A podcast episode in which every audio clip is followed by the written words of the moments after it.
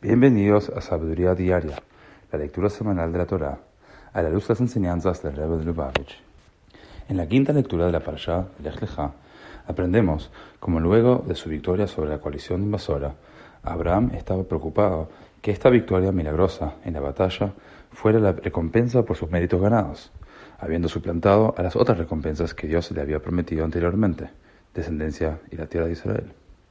Por consiguiente, Dios le reiteró sus promesas a Abraham. Como dice el versículo, usfora lisporotam, Dios le dijo a Abraham, mira hacia el cielo y cuenta las estrellas. Si puedes contarlas, así será tu descendencia. En la Yom Yom del 5 de Mar el Rebbe nos enseña que a pesar de que el significado simple de esta frase es que el pueblo judío sería eventualmente tan numeroso como las estrellas, su significado metafórico es que ellos brillarán como las estrellas. Su luz es tan brillante que incluso aquellos caminando en la densa oscuridad no tropezarán.